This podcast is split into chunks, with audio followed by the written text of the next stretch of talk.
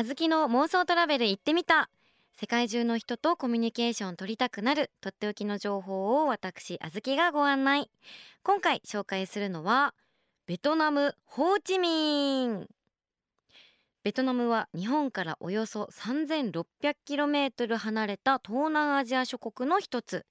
日本から直行便でおよそ6時間。正式名称はベトナム社会主義共和国です。南シナ海に沿って南北に長く伸びるベトナム。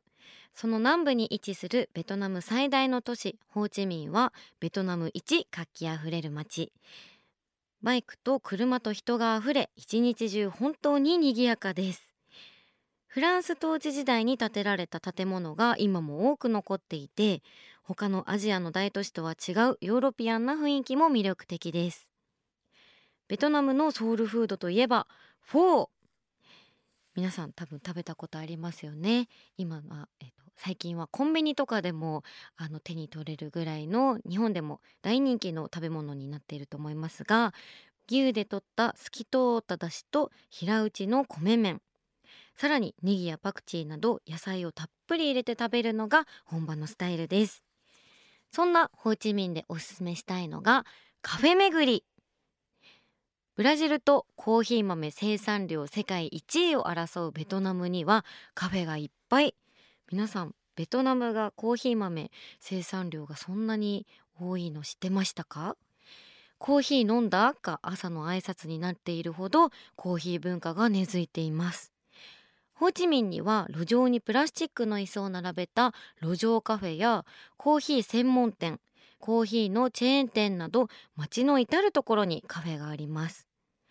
ホーチミンの若者や観光客に人気があるのは10店舗以上のカフェが集約されている9階建てのビルホーチミンカフェアパート。スタイリッシュなお店からレトロな雰囲気のお店メルヘンなお店などコンセプトの違うカフェがたくさん入っているので気分に合ったお気に入りのカフェが見つかります。ちなみにベトナムではコンデンスミルクを加えた甘くて濃厚なコーヒーが主流です。これは多分コーヒーが苦手な方でも飲みやすいですよね。しっかり混ぜないで飲むと前半は苦く後半はとっても甘くなるので注意が必要です。もし私がホーチミンでカフェ巡りをするなら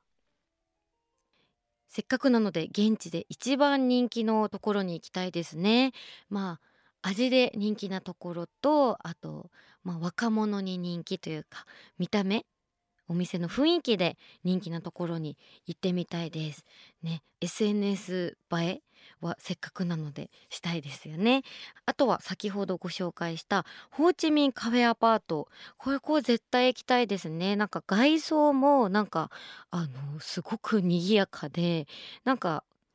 そのアパートの写真を夜外から撮るだけでもめちゃくちゃ映えますね。いろいろな色のネオンを使っていてなんか9階建てなのにすごく迫力があるというか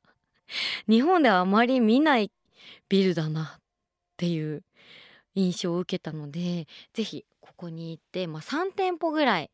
せっかくなので巡ってみたいですね。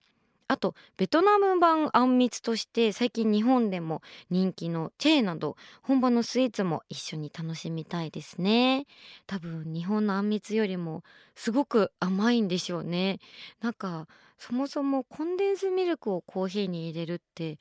かなり甘そうですよね。やっぱり東南アジアとか暖かい国はなんか甘党なイメージが私すごくあるのでコーヒー私あんまり得意じゃないんですけどなんかコンデンスミルクとか入れるとすごく甘くてまろやかになって美味しそうなのでガバガバ飲んでしまいそうで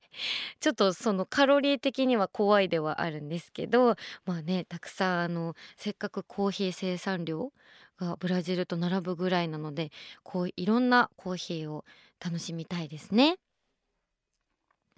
さあ本日の旅で使いたい英語のワンポイントフレーズはこちら。